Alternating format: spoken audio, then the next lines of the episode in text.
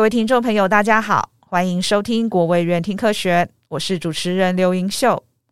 今天我们很荣幸再次邀请到国卫院生医工程与纳米医学研究所许家贤研究员，继续和我们知识分享。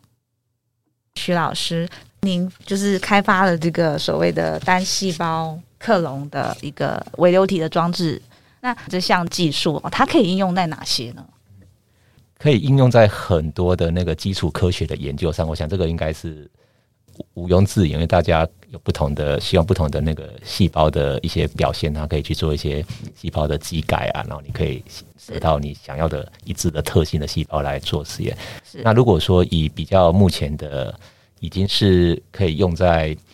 产业或者在人的身上的话，其实它。直接的关联是跟这个单株细胞用来生产抗体，这个是有关系的。这举个例子，因为因为单株抗体药嘛，这个大家可能也都知道哈。所以说，在做这种生产这个抗体的细胞的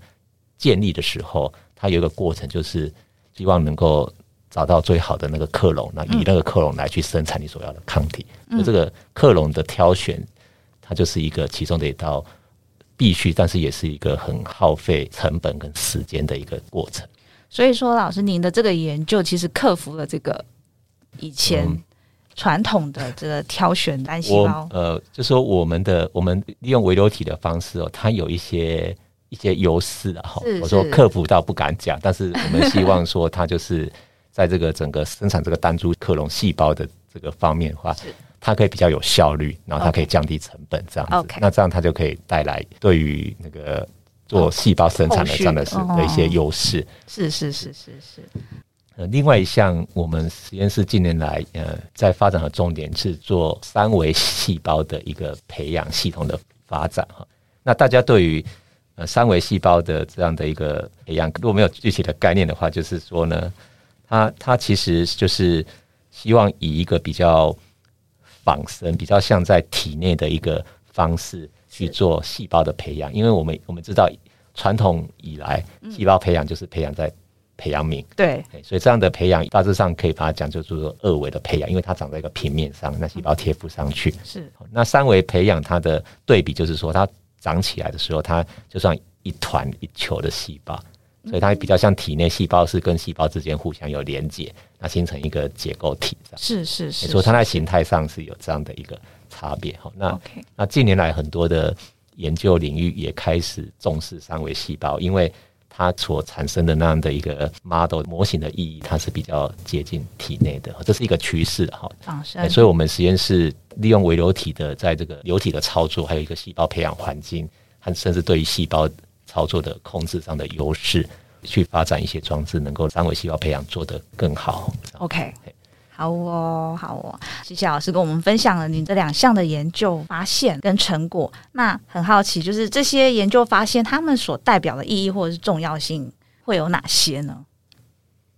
呃，所以这两项技术的话，呃，我个人的看法就是说，呃，以单细胞克隆培养的这样的一个技术的话，是。它可能可以带来的影响，就是说，因因为我觉得我们在国务院这边做的研究，其实很重要的一点就是，我们希望它能够是真正对社会有产生 impact 嘛。好，所以如果你这样来讲的话，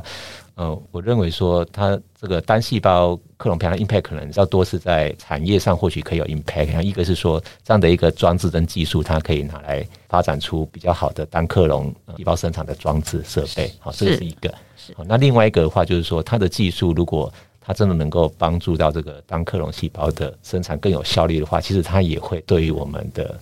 呃台湾的 CDMO 的公司可能有所有所注意，因为因为这个整个细胞生产的流程如果能够 cost down 或者加快它的速度的话，是自然就可以增加产业它的一个竞争优势。是是是。那那再来的话，如果以这个三维细胞培养，其实三维细胞培养也是有非常多的用途，但是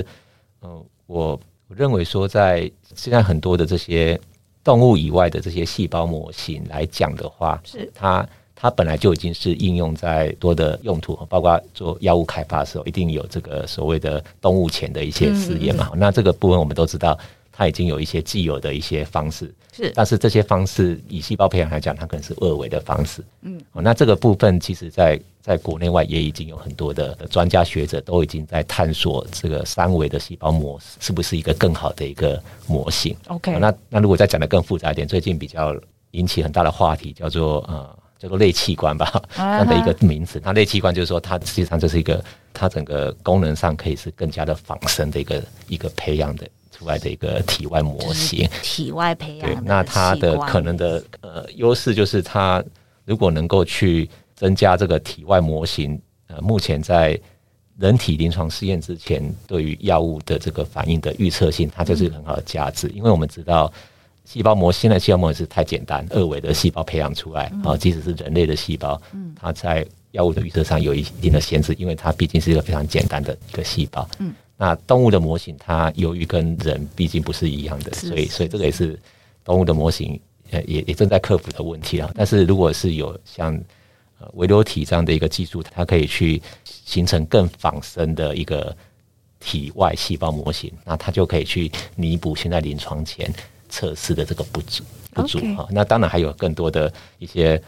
呃蛮有趣的一些像精准医疗啊这些，都可能都可以透过这样的一个装置跟跟技术平台来去往前推进。OK，好，我谢谢老师。请问老师啊，您在开发在研发这个这些项目的时候啊，是否有遭遇到什么小困难或者是瓶颈呢？可以跟我们分享一下吗？是的，好，呃，我我觉得，呃，个人在这个领域已经有有一段时间，然后我觉得也也大概也是见证到这个领域从初期，然后到近年来比较受到重视的这样的一个历程嘛。那我觉得在这个过程当中，我觉得有两个部分是比较困难的哈，那就是说，第一个是呃人才的方面，因为包括我自己也是跨领域跨过来嘛，所以说一开始也只比较会做这部分，啊，另外一个领域比较不熟。所以，我们所以实验室在啊在初期的时候，的确这个人才上会是比较比较有问题，因为不会找到两边都都有的，呃，各种领域都有的。啊。微流体这样的领域又是需要，尤其是生医流体，它就需要生医比较比较多啊，工程上也需要，所以对，所以这个呃，这个其实一是一个困难，但但是但是后来就是透过找不同单位、跨单位或是实验室里面的成员。其实也是大家跨领域，然后一同合作、一同学习的方式，才能够共同去执行一些计划。OK，OK。那第二个，我觉得这个在做这个微流体的呃生意微流体研究的的时候，遇到比较大的一个困难，就是说需要在研究的过程中，其实自己就要对于应用端的这些 knowledge domain 嘛，就是知识要 有一定的程度的了解。是，也就是说呃。换个方式讲，就是说，如果太专注在装置的部分，而去而不是很了解这个将来它应用的出口的时候，那这个研究做起来它就比较难，难去难去。现在比较常讲叫落地，也就是说，你实际上要把它用在哪里，那这个时候你你就可能会在后面会遭遇到比较多困难。哦，所以这个是我觉得在这个可能很多的新领域都是一样，就是说你一开始领域刚发生的时候，可能很多人都还是不明白的，所以这个地方对于。对于我个人来讲的话，就是其实也是花了一段时间去学习，跟去试着去让自己能够先跨到应用端的领域去。是，是，是，那那那这个在在初期的确是一个比较比较困难的工作，没有那么容易哦。是对，好啊，谢谢老师。那最后呢，到了我们的 take home message 打包讯息时间哦。在听完您的说明后呢，啊，徐老师对于您的研究哦，您希望听众能记得的一项重点是什么呢？或是你想传达给听众的一个重要讯息是什么？就是首先，我很高兴有这个机会能够在这里跟大家推广微流体，是 因为很多人可能都不知道微流体是什么，那到底它有什么用处？嗯、所以说，第一个呃，就是希望大家能够对微流体是什么东西，它大概有什么样的应用的方向，有什么优势，能够有一些了解。是，哦，这个是我觉得这个是很高兴有这样的机会，能够让大家知道。那第二个部分的话，可能就是分享一下自己在在这个领域的呃，从从学生到到目前这个整个研究的过程，就是就是给我一个感觉，说对于这个新的领域或是一些比较既有的系统还不存在的东西，我觉得呃可以保持的比较开放和正面的态度，去面对你所想象力。对，是没有错哈。所以我我觉得从呃自己对于这个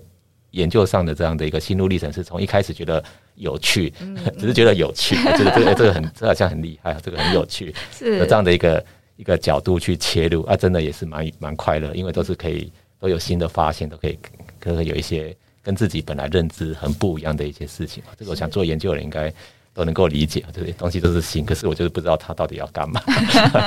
好，从这样的一个，我是从这样的角度去切入，但是其实很多东西它是用直观，或是用比较呃不不是用膝盖想了，但是说很容易就是可以说服自己，让别人说，哎、欸，这个一定有用嘛，对不对？你看我们微流体可以 handle 这么少的一个 sample，那你看以后我就把我就把你所有的检测。一滴血，我就可以把它，是是我就帮你测十十二种疾病。你看，现在你要抽一管血，对不对？没错，这个很有说服力。不止一管哦，对对对，类似这样的。所以这种概念上，其实大家都可以相信的事情，在我自己呃整个研究工作里面是一直都是有的哦。那但是当然遇到比较现实问题，说你这个东西要干嘛？呃，商品在哪里？然后你这样临床上怎么用？这个当然就是比较辛苦。但是我觉得，只要那个整个大方向跟这些。是是对的，其实其实接下来就是我们呃研究人员的工作，嗯、我们就是要让这样的一个梦想能够实现哈。那的确，我觉得一路走来这样的的事情也慢慢在发生。是那是说希望说他以后真的能够有越来越多更好的一些应用。那希望如果各位在自己的领域上也有同样的情况下哈，也也可以呃保持这样的精神，做你喜欢做的事情。好，那我们可以。Hope for the best，只要只要有有梦想，都是有机会可以慢慢的实现它这样子。嗯，好，谢谢老师，谢谢徐老师跟我们分享了很多与微流体技术的知识，也谢谢大家的收听，我们下集国卫院听科学见哦，拜拜。